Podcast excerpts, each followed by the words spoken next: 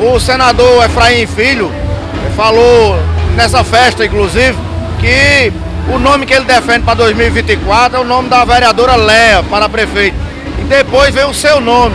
Como é que o senhor recebe essas declarações do senador Efraim Filho também é, colocando o nome de Léa e o seu nome é, como pretensos apoios? Eu acho muito justo. Todo mundo sabe a história que a vereadora Léa tem com a família Moraes.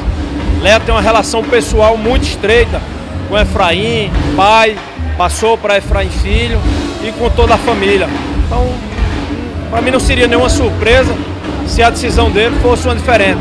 Mas eu repito, a nossa coerência com relação às oposições, nós temos aqui mantido e serve para Léa também. Nós vamos dialogar com todos aqueles que se colocam no campo da oposição na, na, na cidade de Cajazeira. E Léa, ela é uma vereadora de oposição.